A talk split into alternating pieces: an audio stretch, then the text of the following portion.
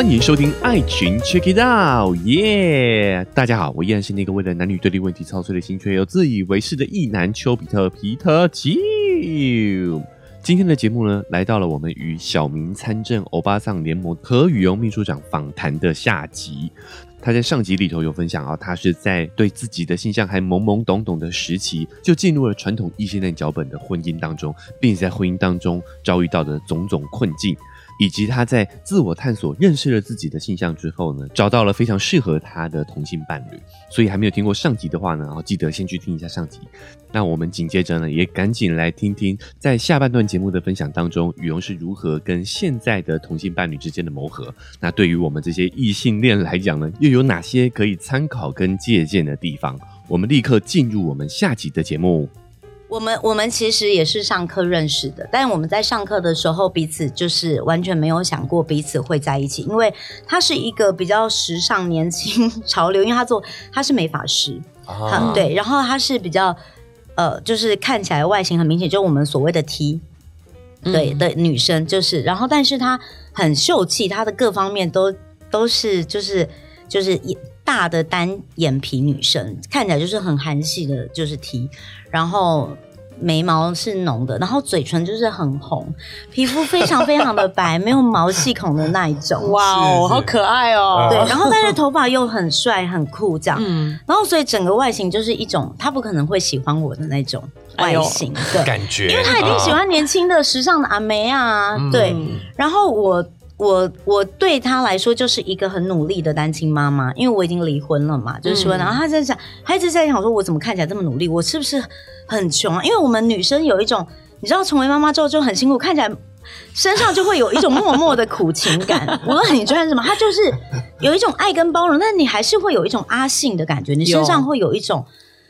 飘着这种气息，秋哥一直叫我要从从容一点。我你们那妈妈就是会就是要做很多做过多，所以就会秋妹的包都是帆布包，有很破的那种，所以 然后就一大包东西，就是东西要一直掏出，翻要翻。对，然后还有动不动就太容易哭，就是很容易有共感，然后就是很容易同理别人，苦情呢。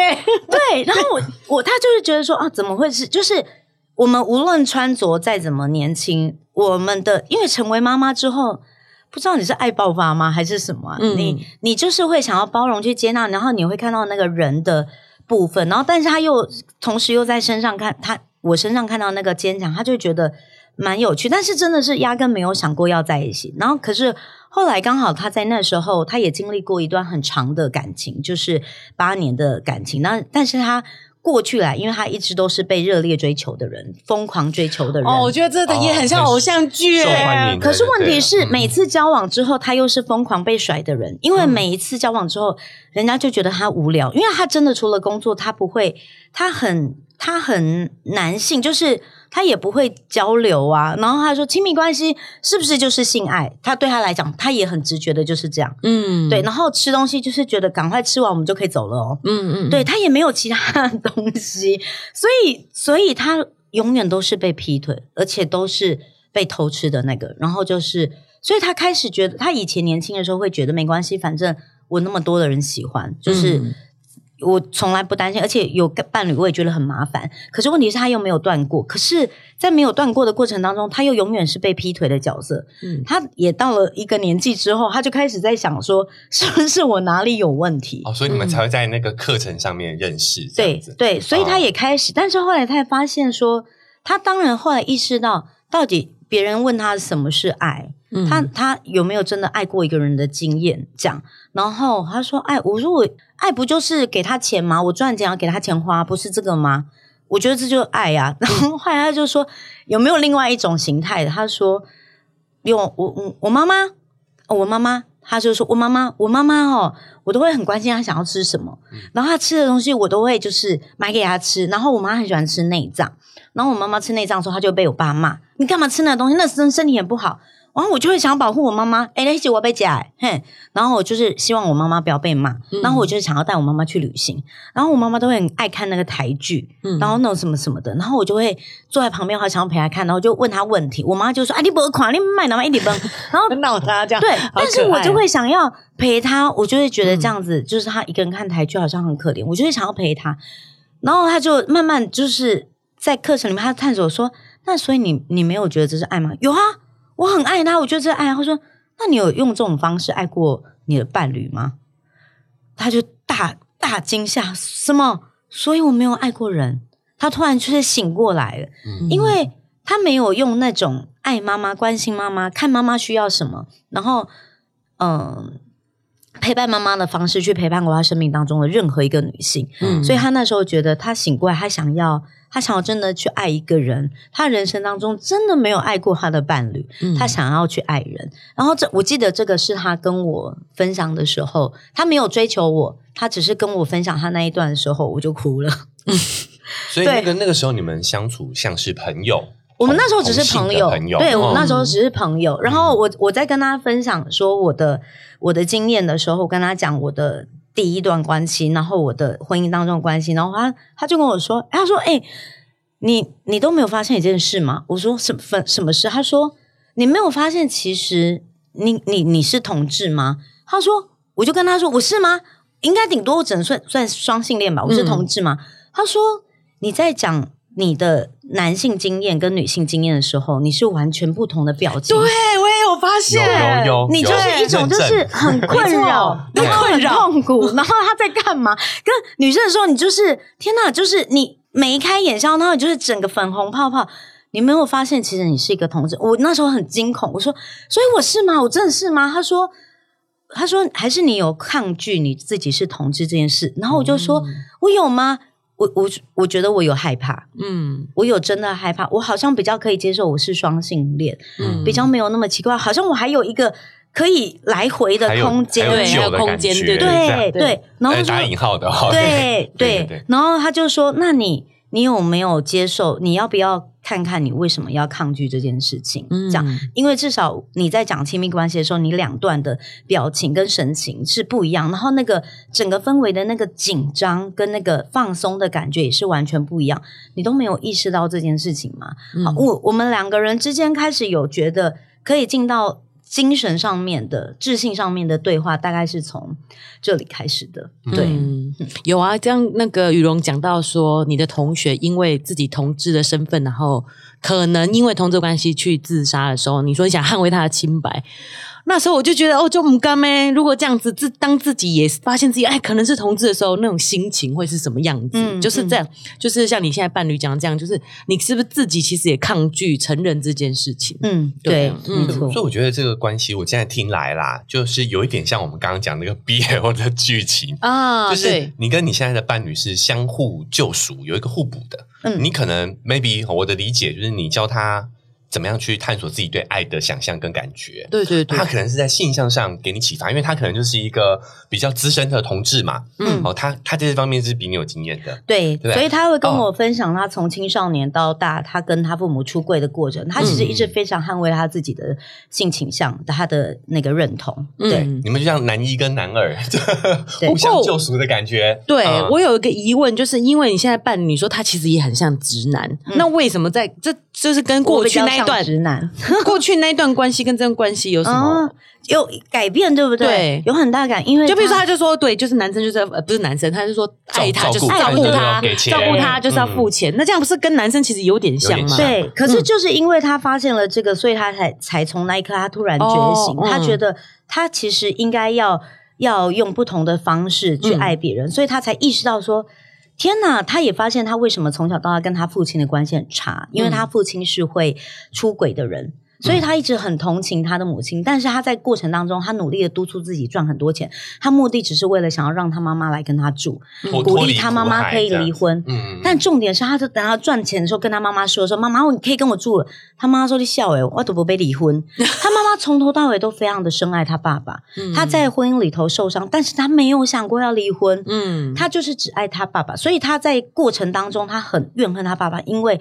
他把他爸爸当成了彻头彻尾的情敌，嗯，他在一直在跟他的的父亲去争夺那个母亲的爱，所以他后来到后来，他发现他从头到尾彻头彻彻尾都是一个恋母情节者，所以他才发现说，哎，他特别就是我身上有一种很特独特的气质，是很吸引他。对，可是他看待我不是不是把我当成母亲，就是他不是幼童化，他反而是那种他有一种很 man 想要照顾 妈妈的心情，但是他不会用那种给妈妈钱，他就会说妈妈你想要出去工，就因为他觉得他妈妈在。呃，过往的人生当中，他没有真的实践他自己，为家庭牺牲，对，然后还有在爱情里面很受苦，所以他会用一种女性，就是看待他妈妈的角色来来想要成为一个更好的人，希望有人可以懂得如何爱他妈妈，所以他某个部分他很清楚的在跟我爬出这个，所以他觉得跟我在一起的时候，嗯，他突然意识到，哦，原来他。有这个恋母的那个部分，但他没有把我投射成他的母亲，嗯，对。可是也因为这个身份，所以他完全对我有两个小孩这件事情没有任何一点抗拒，嗯，他是支持我在作为母亲这个角色里面，你反而更要成为你自己的，嗯，这样。我我觉得这就是为什么想要邀邀请羽绒来分享这个故事啊，就我觉得我们不管是哪一个性向的啊，我们在处理亲密关系的时候，还是会投射到。传统的异性恋脚本里头，嗯嗯嗯，对，就是因为我们从小就被这个这个这个剧情所影响嘛，不管是偶像剧还是整个社会氛围都在教我们这件事情。就算是同性恋，好像多少都会去扮演这个角色，嗯，对。所以我想说，是不是这啊，你现在的这个伴侣啊，他也有一点点被男性脚本影响？嗯，过去的爱情经验里头的确都是这样，但是从那样的认知觉醒发现之后，我觉得他同样看待。亲密关系也不再是就是男女啊，他不再是身体或者是男性应该要怎么样的关系。我觉得他比较能够看待我是一个独立的个体，因为他非常希望母亲是一个独立的个体啊。对，然后他看待他看。带他自己的时候，他在我身上有我的投射。比方说什么，因为他觉得我是一个母亲，更是其实我非常非常的疯，我是一个 crazy guy，是他人生没有经历过的人。因为他从来没有想过什么有一个人没有钱，然后跟一群妈妈们一起去从政、去参政，然后还有去做性别倡议，然后做那个呃同志游行。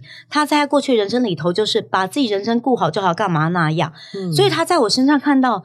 怎么有一个人可以为了一些议题、重要的事件，然后奋不顾身？嗯，所以他有在我身上看到那个像小孩一样那个疯狂。嗯，你知道他在那个事情有热情的时候，他就会一直做，一直做。嗯，所以他就回想到他自己小时候，哎，他小时候也是一个很爱探索，然后不怕被骂、不怕受伤的人。嗯，因为其实做运动是很容易受伤跟被讨厌的。嗯，对。然后还有你要出来，你要揭露你自己啊，然后你要被。各种批评，那可是其实我们一般只要自己在工作上把自己人生顾好，你不用接受任何批评，你只要把专业的工作做好就可以了。所以他看待我的时候，他就是觉得我是一个疯子啊，嗯，就是一个好像没有在顾虑所谓社会主流标准规则的疯子。但那时候也是因为我走到那边，我已经决定我不要再看那个社会主流价值了，因为那正好是我要打破的东西。嗯，然后我经历了婚姻那一些东西，十二年，我觉得我够了。对我，我没有要成为你们理想中的女性跟标签，我要去看见我自己，然后我要让这个生命体可以做一些什么事情，因为我知道还有很多人在那个框架里，所以我就出来做这件事。所以他在我身上看到那个很儿童，然后很勇气的那一个部分，然后所以他才觉得哇。原来也人也可以这样活，嗯，我觉得我也觉得超疯狂的，很 crazy，但是也很热血。就是我就会思考说，哎，真的传统政治没有这样子的人呢。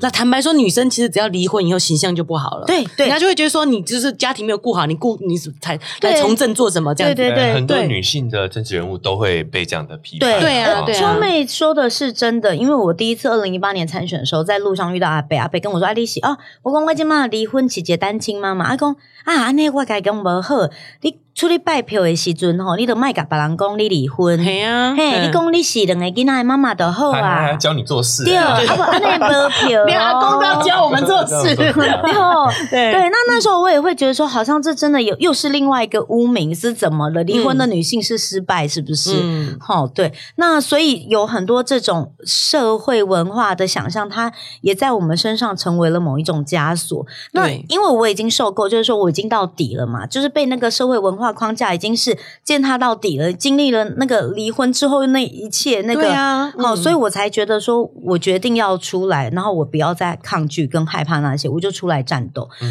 所以他在我身上看到那个很很巨大的勇气，可是真的有孩子气，因为那其实是要有一些冲动的啦。对，好疯哦！我看你 IG 有时候怎么又跑到台东去？对，超远的耶。如果你要评估那一些的话，你没有那个孩子般的勇气，其实很困难。所以他就开始也在我身上，他也重新得到了一些解放。所以他说，他跟我恋爱的时候，有时候他会很成熟，他会跟我说：“没关系，你保护世界，我保护你。”哇哦！任何时候你没有钱的时候，他这时候跟我讲说：“我这边永远是你的支持。”你知道他的对话不是我养你，嗯，他是说你去做你想做的事情，你可以赚钱有收入，但是你不用担心你会没有后盾。哈，那那是不完全不一样的，对他没有弱化我自我工作或实践的能力，嗯，好，那但是我知道我后面有支持，嗯，对，但某些部分的时候。我带他去，呃，就是比方说游行，然后带他去总统大选的场合上，然后我跟他叫他说跟我一起去上街，然后帮我助选，什么何何雨荣什么什么何立用等等之类的之类，然后同志什么婚姻平权的时候，他说我都没有做过这种事，我很害怕的时候，他就看起来像一个小孩，然后等一下如果有人拿鸡蛋丢我，你会保护我吗？或者是对，如果人拿鸡蛋来丢我们店门，那怎么办？他他都在这种恐惧跟害怕当中。我他说我以前从来不可能把这一面展现在我另外一半伴侣面前，那他在我面前就是这样的，嗯，对，然后然后所以我不会觉得因为他这样，所以你就很脆弱跟很软弱，我就会觉得很 Q 好可爱哦，对啊，我想说一个重新再体验这种小孩疯狂的生活，对，然后他就说。哇，我觉得这个就这个游行，我觉得很酷哎！我觉得一定要讲出来。要回来的时候，跟他说：“各位，你们一定要去做社会运动，这个东西真的太重要了。”他这样讲，我们不能够沉默啊，什么等等等。嗯，那某个部分也带动他，他突然发现说：“诶，他跟政治有关。”然后为什么要站出来讲说，哎，我是同志，我支持平权是有关系的？为什么他后来可以从一个政治冷感的人，在呃二零二零台湾要赢的时候他会哭？为什么同婚通过的时候觉得很激动？他突然发现不是。他不是隔绝在这个社会之外的一个女同志，因为很多的女同志她都在过去的社会整个结构压抑底下，她觉得唯一证明自己的方法就是我要成为一个成功的企业家，我要赚到钱，嗯，没有人可以瞧不起我，呃。那个没有人可以瞧不起我，不是来自我的性别认同，是而是来自我的工作成就。社会成就，对，等于就要演成男生的脚本，那成功人士的样子。某些部分，它也迎合了父权价值、父权文化底下的成功。嗯，对，所以会为什么你会说，哎，为什么同性恋婚姻里头是不是也会有这样的关系？所以。那个是这样来的，所以我们两个人算比较有趣、幸运，就是在那个刚好各自的生命故事，还有那个社会文化的脉络底下，各自都有了一个觉醒，就在那个觉醒里面交汇。但是宇荣刚刚讲你们的那个互动哦，其实让我有想到人选之人，对啊，真的很像哎，翁文芳跟他的那个伴侣钟瑶饰演的那个伴侣的那个互动，就是他们双方是互相认可、互相救赎的，就呃，在这个。大家观看的时候非常有感触的，就是他们在车上的时候，嗯，钟瑶的饰演那个角色就跟翁文芳讲说：“哎，很感谢你都不会叫我要休息。”对，然后就说：“哎，你就是大人呐，为什么你要累了你自己会休息？就是相信你的一个判断力之外，我觉得他们也不会呃避讳在另一半面前展示他们的脆弱。嗯，比如说像啊，翁文芳他在啊 KTV 喝醉了，他也会叫钟瑶来来付买单，然后哎，我依偎在他的怀里，就这个时候他是一个。呃，弱的需要帮助的角色，嗯，就是这个角色是可以互掉的，是不是可以映射在呃羽绒跟你的伴侣的这个关系当中？我对，所以我们看那一部的那一些段落的时候，我们觉得，哎，奇怪，这就是我们呐。那但是差别是说，偶像剧当然他们说，只是我们两个没有他们两个人都各自那么高那么瘦，对不对？然后另外还有就是我们在日常的语言里面，其实比较不会这么样文绉绉啦，对不对？就是很感谢。我们会对彼此表达感谢，但我们也会有吵架，也会有争执。对我们也会有，就是像他说他那个幼童化的他出现的时候，比方说啊，我这样可以吗？我觉得我很害怕，他会变成有奶音跟娃娃音，然后我就会瞬间瞪他。我想说，你现在是几岁？你要不要给我就是成熟回来？你给我醒一醒哦！我就会这样子提醒他，这样。然后他我。我有时候也会跟他说：“哦，我觉得很可爱，没关系，妈妈保护你。”我就会讲，他他就会立刻醒过来，就会说：“我不是你的小孩，我是大人了，我可以这样。”对，我们大概会做这种，但这个就是我们一些日常生活的小乐趣。但是我们两个人在精神层面上的本质，我们大概都能够理解。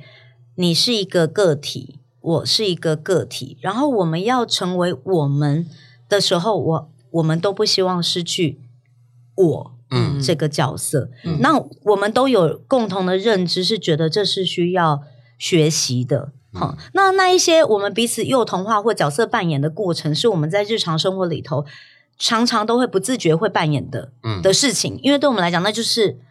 好玩，对啊，很可爱啊！我觉得戏剧也只是也他没办法演那么长，就是人生生活的 detail 嘛。我觉得这才是正常伴侣间会有的一个相处，对，那就是有趣的地方。或者是他常常哼了一首歌，就是什么悲伤朱丽叶的歌，然后我就是哦哦，我们就会一起唱。你看，我们 年代也差不多嘛。对对，然后我就会说，你为什么会哼出这种歌？他说。不知道，就是一阵子，就是我常常都会被他歌洗脑。那有时候我们就是在选举的时候，我们就会唱“欧巴上来呀来呀”，然后他常在洗澡的时候忍不住就会，嗯，他被我洗脑了，就是我们就会，对，他也不自觉哼了这首歌，这样，今天就叫他要来吧，一直被你爆料，对，很很，对我们大概就会这样。那我们的，但是我们的恋啊，就是我们的刚开始初恋的过程，恋爱的过程，其实还是有浪漫的。我们不是随时都那么有趣，我们其实是。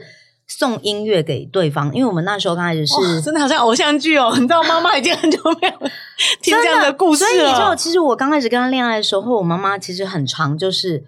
后来我第二次出柜的时候，我的母亲跟我说：“我真的觉得我现在就是接受你，只要你快乐就好。”嗯，对，因为他觉得经历过那一些，我终于用我的人生证明，说我还是想要成为我自己嘛。那我妈就觉得快乐就好。但是我那时候在恋爱的过程，她整个也一个受不了，哎，她有一个觉得说：“我是你是刚查某囡仔做会是不要紧，啊，唔过 你干不要安呢？就是。”他觉得他那个我那个粉红泡泡有点太多跟太炸了，然后还有在脸书上面的粉红泡泡，两个人就是很开心恋爱在一起。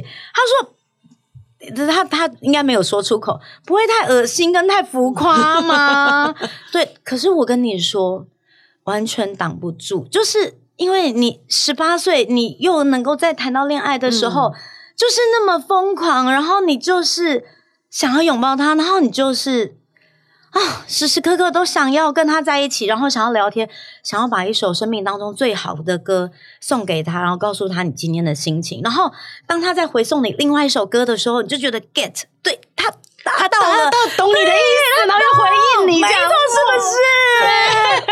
然后当你在生命里头遇到这样的人的时候，我觉得怎么能够盖得住？怎么能够假装很平静？不行，那就是。生命灵魂的伴侣就是战斗，就是想要告诉全世界的人。所以那时候就是就是十八岁少女。呃，可是那时候我觉得我最幸运的一件事情是，我也跟我的小孩出柜。嗯，我的儿子跟我的女儿，我女儿当年九岁，对，所以呃，就是我我在六岁的时候我们离婚，然后在九岁的时候我就是在跟女生在一起出柜。我有跟她说，我如果跟女生在一起，你她说妈妈。我跟你说，我觉得我因为我非常的爱你，所以我觉得你只要跟会让你开心跟幸福的人在一起，然后我觉得是男生女生，我根本觉得一点都不重要。嗯，对。然后因为我从小我就有跟他们谈呃性别教育，所以我觉得他们也非常的能够接纳跟接受。对，然后所以女儿跟我们一起出去玩的时候，她还会偷偷帮我观察，她说：“嗯，我刚刚看到就是吃火锅或什么，她都会帮你用汤，然后还帮你弄菜。”我说，我觉得他真的对你非常好，我觉得你可以嫁了，就可以直接这样跟我说。哎，可是我要跟你说，以前如果我在异性恋婚礼里头出去的时候，我都是就是比方说我的前夫他如果打了一个喷嚏，他就会手伸过来，他就会跟我拿卫生纸。然后我如果没有带，他就跟我，他就会责我，他就会说你很夸张哎。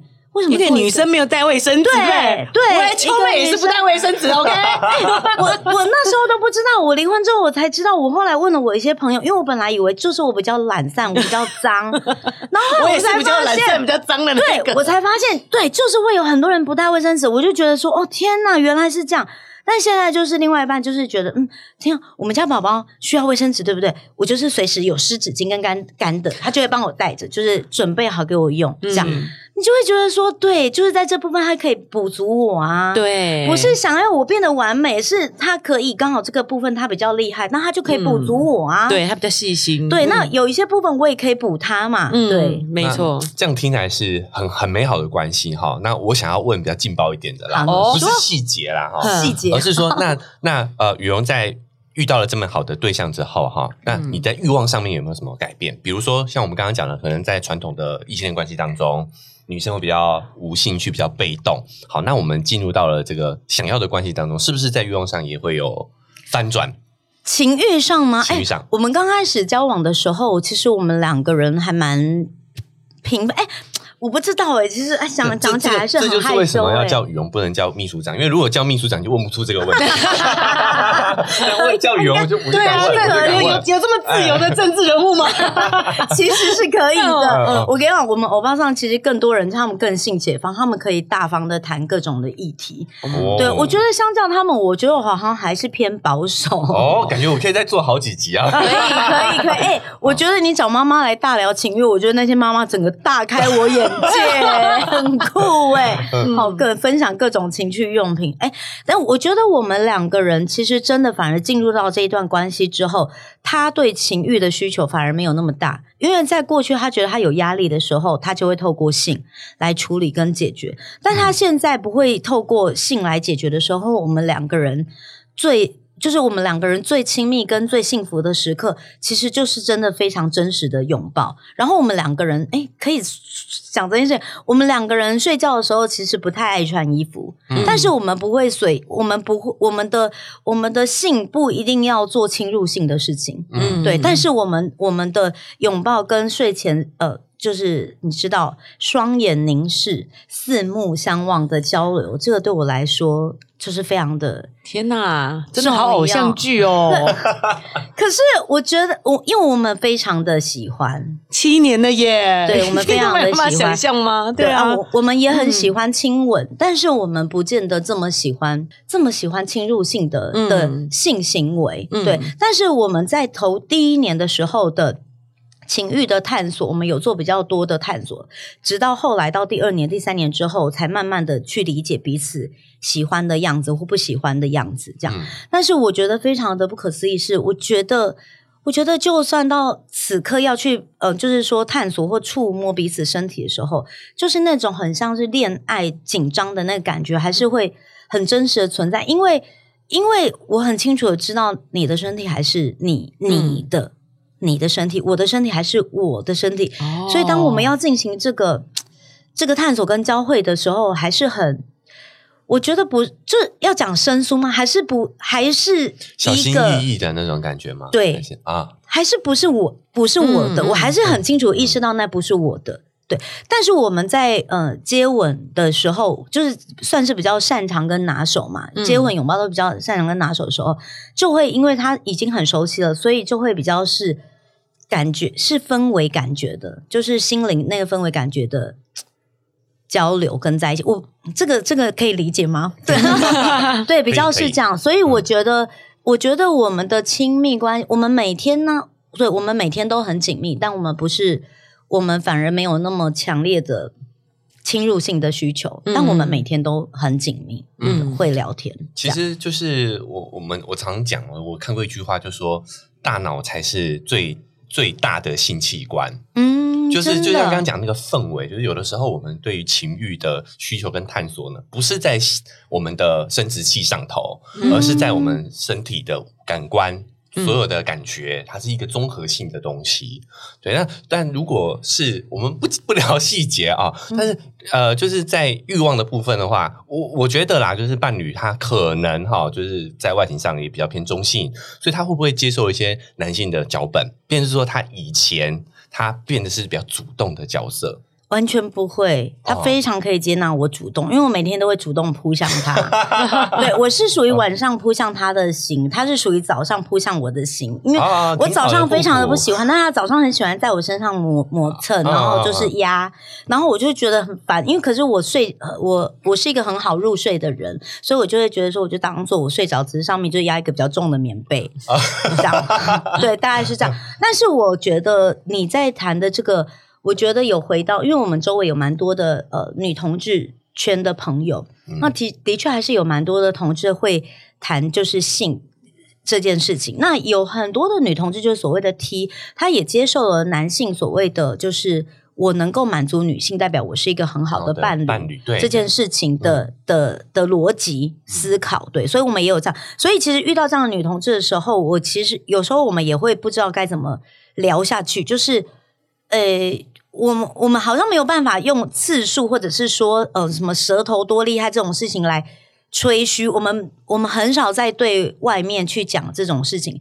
那其实很多的女同志，即便她是女同志，她还是会去呃某个部分是炫耀，或者是说讲这件事情，讲自己是蛮蛮厉害的，技巧很强啊，金手指啊，对对对对对。那这个其实也很不全，对不对？对啊，我正想讲说，如果是女同志的话，刚好就不会有次数的问题。对，还是会有，对，就还是会有人追求这样子的脚本，会有对，因为他还是会在，就是他的那个男性的呃，就是视角，还是还是根深蒂固在他的世界里面的时候，那我觉得这样就比较辛苦，因为他不是真的真的做到性别的平权。我我们自己比较期望的是，他那个是。流动的，我们看待是两个的独立个体，跟那个男性的社会气质或者是男性的生理特征没有太大的关联。我们是两个人，嗯，这样。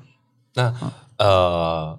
回那回到这个相处的方式啊，就是有另外一部剧也是在同志圈引起广泛讨论的，就是在我的你的婚姻不是你的婚姻的这部台剧里头，它是单元剧嘛，里面有一个叫《沙之书》，嗯，它其实就是讲同志的伴侣的。然后呢，因为两主演都是呃，就是鸡圈天菜 所以就在这个同志女性女同志的这个族群很。算是有很有讨论度啦。嗯嗯，那我有我在看这部戏的时候，我就发现他们同志伴侣间的互动很有意思。比如说，他们还是会有一个主外主内的角色，一个赚钱比较多，一个是比较呃顾家顾家的角色。但很有意思，他们在家务分配上头，比如说他们后来还是有人有代孕的方式去生了小孩，小孩是这个。主外的这个人生的，嗯，因为他想要做妈妈的这个角色，是这样吗？我没记错的话，对对对对对对。然后呢，也是这个主外的人负责三餐，因为他喜欢煮饭。嗯嗯。就我那时候就在跟秋妹讨论说，你看哦，如果我们今天把男女的标签从这个亲密关系中拿掉的话，我们就不会有。就不需要去呃，因为我的这个性别而去做某些事情。嗯，就男生也可能喜欢煮饭啊，但我们现在没办法怀孕就是啊。对，但是我还是有可能很多家务，或者是我想要煮，我想要顾家，我想要做顾家的这个角色。但如果我今天是男性的这个性别，好像就会有一点那么的违和感，跟社会的这种一些批判的眼光。嗯，但如果今天拿掉这个性别脚本的话，就是好像就可以更自由的依照自己真实的喜好。那在呃，羽绒跟你伴侣关系在。家务分配上，或者是在生活日常当中，是不是也是这样的一个情况？我们其实非常的简单呢，因为我们的原则已经抓准了，就是看待彼此是一个独立的个体，所以那个男性的分工、女性的分工就不在我们的的讨论里面。嗯，但是我们会有各自的，比方说，呃，我自己对他，他自己是不太呃，就是可以接受松散。就是说，衣服可能堆在床上的人。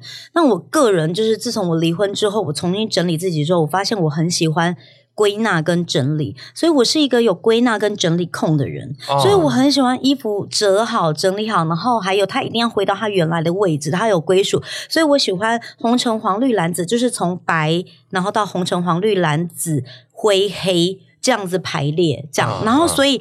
他只要就是拿衣服下来挂一件，然后放在不同位置，我就会睡不着，我就会觉得他没有按照那个顺序，然后他就会觉得说你是不是生病了这样。所以我对这个部分我有要求的时候，然后他刚好是可以接受我这个标准的人的时候，他就会觉得好，那就让我决定。那所以大部分的家务，就是收衣服、整理衣服什么东西之类的，可能就会是我做，因为我会看不下去。啊，对。那可是，比方说我的女儿，我的女儿是她很松散，但是她也希望我不要，因为我的严谨会让她紧张。嗯，就是她希望她衣服不要有人折，所以她就会跟我说。我觉得你不要这样子弄，因为你这样我会觉得你很操控，而且你有一种魔手伸到我这边来的感觉。我就会跟他达成的共识是：好，你的房间就我就不管，那我就是要管我的房间。那如果你进来我的房间的时候，你要把我这边维持干净，遵守我的规则。对，我们是有界限。然后，所以那我跟我伴侣的房间是，他觉得他在这部分他完全可以放任我，就是魔手进来，所以他就会觉得好，那没关系，他就按照。我的规则这样子，这样，所以比较是这样子的的过程。嗯，所以我们我我后来的的关系，包括我对应我的儿子或女儿，或者是我的伴侣，我们大多都是这样的。那煮饭也是因为我就是蛮喜欢煮的，所以我就会也是我煮。然后还有开车也是 我在开，因为开车看起来是这个就是很比较没有性别的标签的部分。对，开车也是，可是开车他会通常会。很多的 T 是会想要开车跟有车的人，对对对。但我们家的这个，他是觉得开车是麻烦的事，而且他是喜欢 骑 o d o b i 的人，因为他觉得摩托车就是非常方便，所以他有再多的经济累积，他不会想要去开车的人，对他会觉得，哎，我叫计程车或者是什么，这对我来讲是更方便的一种事情。是，所以在这部分，我就会觉得就接纳他是这样子，所以我。大部分开车是我在，可是我是喜欢开车的，因为我觉得有一种我的未来，我的方向我决定。嗯，所以某些部分虽然我是生理的女性，然后好像哦她是 T，我是婆，但其实我就是说我是男人婆，有没有？我其实 嗯，我比较想要有操控感，我想要我来决定方向，然后我来决定家里的位置，我来决定配置。那他反而是属于那种细腻型的，就是。你情绪怎么了？那你要不要说说看？然后什么什么的，我觉得大到垃圾或者是什么东西之类，他完全他的课题分离做得很好，然后完全不会被我影响，然后会回来不要鼓励，没关系啊，你大多你就是什么都不用做，我就是做你的后盾，无论怎样。我你永远都不可能就是会没有价值，嗯，我看待你永远都是这么大的人，这样永远都不会没有价值。对，我想说应该要讲说你永远都不会流落街头，就是就是肯定个人的价值。对，嗯，对，这个很有意思，就是让我想到说很多的亲密关系，就变成说他们如果遵照男女的脚本，就像刚刚的状况啊，明明是有些情况是男生很在意这些家务的细节，嗯，但他因为是男生，所以他是。要主外的嘛，他并没办法做，他变要女生做。但有时候女生其实是粗线条的那个人，对对不对？他就随便做做，然后就变成是冲突，就在这种小事上拓展了。就因为他很在乎，其实应该是在乎的人去做嘛。对对，就是把那个男女真的是抽离开来的时候，你就会发现，我们是两个人的性格在磨合。对对，就因为。其实性格磨合本身就不容易了哦，再加上说我们又有这个既定的性别框架，就更困难，就是造成说亲密关系很多的小摩擦，就从这些对。然后女生明明就是这个家务做的不太好，她又会指责自己说：“可是女生应该要做，我是不是比较差？”嗯，她在还没有练习的过程，她已经先批评她自己不够好了。是，对，她就接受她自己就是这样吧。对，那男生如果真的很精准，哎，那他可以学，他愿意学，他这样哇，好棒哦，老公，我。觉得这样其实也很棒，然后他就做这个过程可以很有成就感，我觉得这是很棒的事情。所以真的有时候我们把这个脚本拿开，你会发现事情就会轻松一点，容易一些。这也是为什么想请雨荣来分享他的故事，就是我们的生活生活周遭已经太多的这种异性恋霸权的的的形象在那里了，不管是影视剧也好，或者说我们生活的环境也好，都是这样。所以我也不是说我们一定要什么样子，而是告诉大家，其实你有很多不同。生活的选择啦，对，而且我觉得是回到人的本质啦。你本来就有不同的样貌，你身上可以有百分之三十是男，百分之七十是女，哦，而且你可能会流动，你会因为你年纪的增长有所不同，嗯。嗯，或者是你在工作上可能百分之七十是很很男性的、很刚性的，好，然后可是，在家庭生活里，那可能百分之九十是非常的柔性的，嗯，可是也许有些女生她就是在工工作上可能百分之九十就是很柔性啊，我就是喜欢听。但回到家，他就是喜欢，就是百分之九十是刚性，所以他可能会有不同的场域，他会有不同的呈现。我觉得那都是很自然的，所以不要用特定的生理性别的框架或者是性别气质的框架来决定你。嗯，应该要怎么样？反而是你要花一些时间去探索。哎，我到底怎么样？我好像比较会，比较自在，比较舒服啊。跟另外一半去谈跟讨论，我觉得这个是蛮重要。但前提是另外一半有那个空间，愿意去谈，也包括探索他自己，然后探索彼此。我觉得这个才是。真正重要的关键呢？而且我今天听羽绒的故事，我也觉得说，其实如果你想找到好的亲密关系，其实真的关键不在伴侣身上，是你有没有先了解自己，做真实的自己。真的，真的，真的是。就很多时候，就是你展现出真实的自己的样貌，你吸引到的自然就会是一个好的关系。还有，如果你是一个会愿意学习跟探索自己的人，你的伴侣之所以可以跟你那么长久下去，也是因为他可以。愿意探索他自己，因为我们两个人就是需要透过相处才能够更理解彼此。他有看待我的视角，我有看待我自己的视角，那我们怎么交换这个观点？可是如果另外一半他的人生只有工作赚钱养家，你这个部分完全没有办法谈的时候，你们很难会有交集。对对，嗯，我觉得这个学习探索很重要。就听了羽绒分享，就觉得说怎么。同志的关系这么完美，这样子，可是我觉得还可以，还是可以给自己一点机会啦。就听起来，我们会觉得说，妈妈就会觉得说，啊，忙，很忙，真的很忙，是不是？就是等小孩大一点，然后就不叫有这个时间了。嗯。可是后来听听，觉得听羽绒讲，其实不用花很多时间呢。对，就是双方有这样子的意，对意识，然后去。认真的去互动，去讨论出自己彼此想要的方式。嗯，没错。然后我觉得跟同志伴侣。是不是这关系这么完美？没有关联，就是有很多的同志伴侣的关系也很紧张、很辛苦。就是他们现在既有的性别框架里头，嗯嗯他们也没有沟通。就是所谓的 T 也还在用各种的成就来证明自己，嗯也还想要照顾所谓的婆，会有这种会觉得照顾人是我的责任，嗯，这样好。那如果这样，他也也是另外一种苦啦。对对，所以我觉得。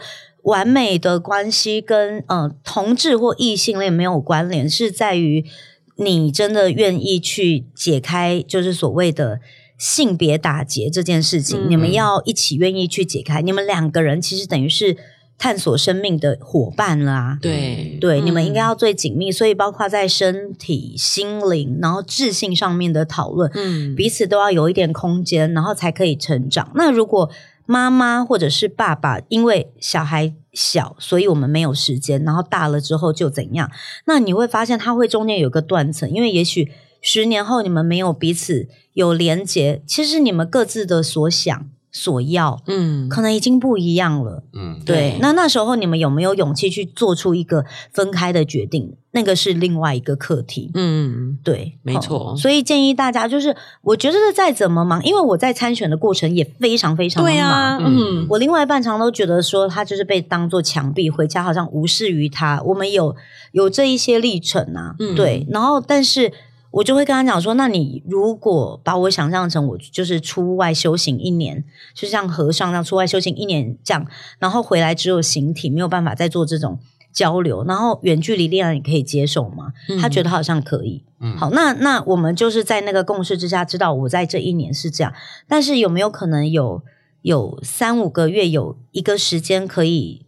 休假、旅行两天没有工作，或者是每天三十分钟可以拥抱，还是我们静坐一下？好，十五分钟的静坐也好，那就是帮彼此撑出一些空间呢。当你看待彼此的亲密关系是重要的时候，它不在长短，就是在质量。嗯嗯，就还是是可以磨合出方法。对，但那重要的是我们彼此是愿意啊，我那个意愿很重要，有这个共识。嗯，对。好，那因为今天时间的关系啊，哦，就是真的跟雨荣聊得很开心，对，然后也觉得很有共鸣啊，也是呃，真的更了解说，其实，在呃同性伴侣之间的相处会是什么样子啊。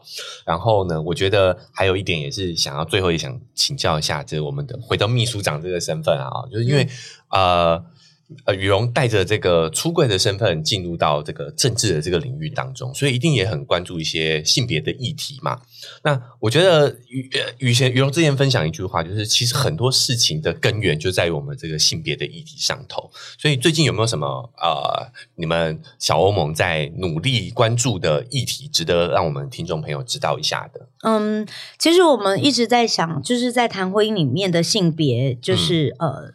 平权在讲这件事情，因为我所有工作伙伴都跟呃秋妹一样是妈妈，嗯。嗯，所以我的工作伙伴们他们遇到各自的家庭结构的压迫，嗯，其实是大小程度不一的，嗯，有很多的妈妈是在呃就是另外一半的反对之下。还硬要做公共参与的，所以他出来除了播出时间之外，他回过头来，他在家里头是没有支持力量的。嗯，好，那其实那个真的非常辛苦，所以我们跟这些伙伴一起工作的时候，有觉得那个呃艰辛。好，那但是我又可以从这个人身上看见他没有想要放弃。嗯，因为那是他唯一一个觉得他可以展现他的。力量，或者是展现他在家庭里头为什么我我的我的辛苦，正好就是我为什么要在这里的原因啦。嗯，对。那所以我们一直在想说，其实要解放就是婚姻当中的男性跟女性。我们呃最近其实有在讨论，就是。有没有觉得我们成为妈妈跟女性之后，有很多人本来他的工作成就是好，但一旦进入家庭之后，他好像突然就失去了自我价值，我就会有一种自我价值感低落的感受。嗯，我好像只能做这些家务跟劳务，然后那一些不被重视的小事。嗯，好，但其实我们要去看，如果从社会学的观点来看，这个社会的所谓的有几职有薪水的工作，都是所谓的劳动的工作。嗯，好，就是你看得到劳动，但是呃，就是生产性的。工作，但是其实所谓的家务工作，它在社会学里面的被称作就是呃，就是所谓的再生产的工作。意思就是说，你一定要有家务的这一些事情，不然的话，你没有家务，没有休息，这个劳动力它没有办法变成就是呃生产性的工作。嗯，所以我们在想，为什么再生产的工作这一块，就是家务劳动这一块，一直被认为是免费？而且理免费的理所当然，嗯，好，那比方说以日本的制度来讲，日本的制度，他在付给付薪水的时候，他其实是有把，就是我你今天外嗯秋哥出去外出工作，对，好，你的太太，嗯，你的薪水应该是要可以支付你以及你太太的生活所需的。日本社会是这样，对，然后同时呢，在老了毕业，就是你们两个人退休之后，你的退休金里面其实就是有一个部分，它是。归到女性的账户里头，就是有你的，因为他承认女性的再生产工作，它其实是有所谓的劳务，它是有支。他他是不是免费的？是，只是你们扮演的角色不同而已。嗯，对。那我们其实在这个政策上，我们也觉得，哎，其实我们要回过头来思考台湾社会对于女性在家工作，就是所谓的劳务工作这件事情，哈，所谓的妈妈有几职这件事情的可能性。因为我们这几几年一直在讨论所谓的无条件基本收入，那我们一直在想。不是无条件基本收入，而是长期的家务劳动本身就会被忽略，它就被认为是理所当然的。那这不只是照顾小孩事情而已哦，你会发现在这个婚姻结构里头，或在这个性别框架底下，我们家里头的老人家，如果他嗯生生病，或者是需要长照，大多会被留在家里头照顾的。也都会是女性，但是这样子，对，但是她也都做着无给职的工作，嗯，对。那所以，如果回过头来来去思考这件事情，是家务工作有几职的话，我们我们其实最近是非常积极的想要做这件事情，希望把它承认为是它是一个重要的工作，而且它必须要有一个保障。好，那无论他是从退休的制度来看，好，或者是说，呃，直接就是要让家务工作有几职这件事情，真的就是在政策入法，这个都是我们现在目前积极嗯演绎的。那另外，我们最近小欧盟在关注的就是所谓的 Me Too 议题，是对。那 Me Too 从五月份一直延烧到现在，那其实我们有大量的女性。真的大量，就是我们这些妈妈们，有九成以上几乎都有童年不同程度的性侵跟性骚的经验。嗯，好，那它可能是一个台湾女性共同集体的记忆。可是我们一直很强调一件事情，就是我很相信，没有儿童人权就没有性别平权。嗯，为什么我们会容易被性侵跟性骚？大多是我们被教养成一个要听话。乖巧的孩子。是，嗯，所以 Me Too 这件事情不只会发生在男生，那女生也会发生在男生。但我如果没有让我的孩子知道他可以说不，嗯，别他有他自己身体自主的权利，不是因为我可爱你就可以摸我，嗯。你要经摸我之前要经过我同意，对，好，那就跟我们女生长大之后，不是我穿的少就代表你可以侵犯我，嗯，对，那这个是有一个身体界限在的嘛，我爱怎么展现是我的事，但你要你可不可以摸我，这是我的决定。好，那所以如果可是我们大多在教养小孩的时候。都会有一种过年过节啊，妹妹好可爱哦，脸摸一下，头摸一下，然后妹妹拨开的时候就会说：“哦，你很小气耶，妈妈。”对然后，妈妈没有教你哦，这就快哦，就恰贝贝这样。但是那是我的身体，你本来就不能摸。所以，我如果在小时候，我们就在教育的面向上有让孩子、大人、小孩都知道儿童有自己身体决定的权利的时候，嗯，其实 Me Too。这童年性侵的这个东西都会比较少，因为我们就算长大之后，我会被 Me Too 遇到呃老板的性骚跟性猥亵，都是因为我觉得他大我小，嗯，我好像不能说不，权权力关系，对，所以当我进入到婚姻里面的时候，赚钱的大。没赚钱的小，我好像不能够说不。可是我如果从小就意识到我是一个人，从我儿童时候我就有权利，我就可以这么说的时候，当他进到婚姻里头的时候，他可能就是一个恰北北的女生啊。我也可能有可能是哎，那我想要情欲的时候，我也可以主动要求。可是我恰北北有恰北北的时候，我温柔的时候，我一定有温柔的时候。我不可能是永远都是一个二十四小时都恰北北啦。对对，好，所以当我们觉得性性别议题回过头来还是。回来看儿童人权的时候，我们觉得儿童人权这件事情的推展其实是重要的。儿童可以表达权益，同时我们也很希望可以推动不要再做家内的体罚。嗯嗯嗯，对，就是把打这件事情从我的教养工具里面拿掉，它不是我的教养策略。是对，那我怎么真的练习跟孩子相处？好，怎么认识、理解儿童？好，那我觉得这个是一个蛮长远的路，但是我们觉得把这个基础的方向抓好之后，其实相对的，它其实我可以真的回到人跟人身上。所以，如果我看待儿童有自己的自主、自己的权益，等他他十五岁突然跟你说：“哎，妈妈，我觉得我好像喜欢女生呢，我同性别的人的时候，你看待他，你不会很惊慌失措，觉得怎么会这样子？嗯，你会说：哎。”真的怎么发现的？我们可以来探索看看。嗯，甚至有可能有一些人他在探索的过程，他的性倾向是会流动的。嗯，对。哎，我我觉得我很喜欢女生，可是后来发现高中时候，哎，我很确定我喜欢男生了。妈妈不会说啊，你的变态，你你静静给他讲阿诺阿诺，嗯嗯，对不对？他会知道说，哎，就是一个人，然后他在寻找，他在探索。好，可是。大人有没有这个观念？觉得儿童他就是在长成他自己的过程，嗯，对，就跟亲密关系，我有没有一个观念是，哎，我就是在理解一个另外一个人的过程。然后我们彼此尊重，彼此学习。是，嗯，我觉得那所有的根本都是从这边开始的。那我们大概会从这个基础的思想，然后化为政策，想要去推动。但我也可以想象，当我在说，嗯，就是全职呃全职妈妈或全职育儿者有几职，或者是家务劳动有几职这样的政策推出来的时候，应该会引起一些广泛的讨论。但它其实背后是有一些就是呃价值立场的，或者是当我要推动呃禁止家内就是在家里面体罚。的时候，一定也会有很多的父母大反弹啊！这样子怎么教？对啊，对，但那那就需要，因为是政治工作嘛，所以就需要长时间的一个社会对话，慢慢去理解那个背后的价值论述是什么。嗯，这样我们觉得提出来就是很有意义，是就像就是全啊全职妈妈有几只这样子，秋妹就很有感觉，会很关注这个议题啊。没有我们在背后做这些事情，他怎么办法？怎么早上这么早就出去工作，晚上工作到八九点，他连衣服都没人帮他洗，对不对？就是其实这个真的是。呃，要抛出这样议题，然后让大家讨论的，尤其是像日本。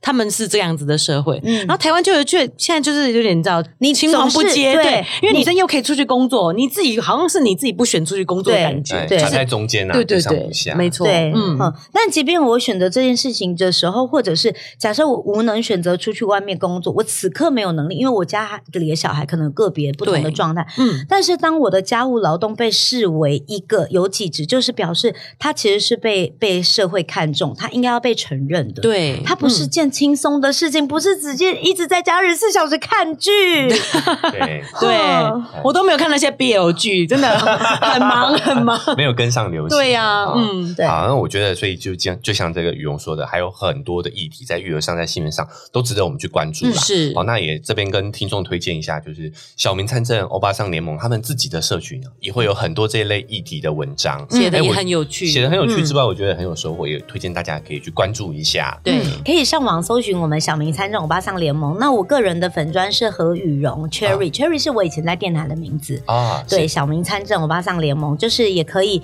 呃讯息我们，就是如果有任何育儿或者是比方说，哎，我其实出柜的时候有收到蛮多的在异性恋家庭当中女性有来信给我，一直跟我说她觉得我很勇敢，因为她自己也有这个困扰跟问题。她呃，当然后来有一两个女性她有成功的真的从又从离。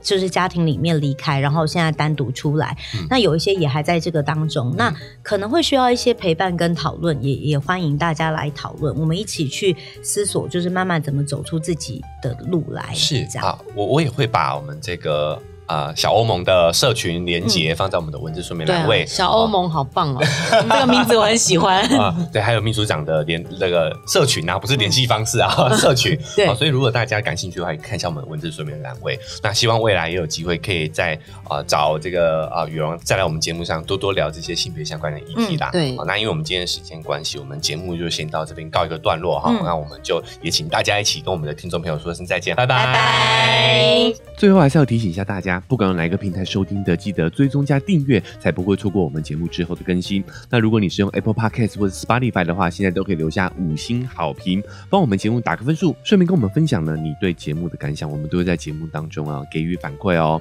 好，那如果你觉得想更及时的跟秋哥互动的话，也可以搜寻我的 IG 丘比特秋天的秋就可以找到我的 IG 了。那如果你觉得这两集让你很有收获的话，也欢迎大家可以把节目分享出去。如果想用更实际的行动来支持秋哥的话，文字说明栏位有一个赞助的链接，点击一下，请我喝杯咖啡，我就会更有动力把这个频道经营下去。本周的节目就到这边告一个段落了，我们下礼拜再见，拜拜。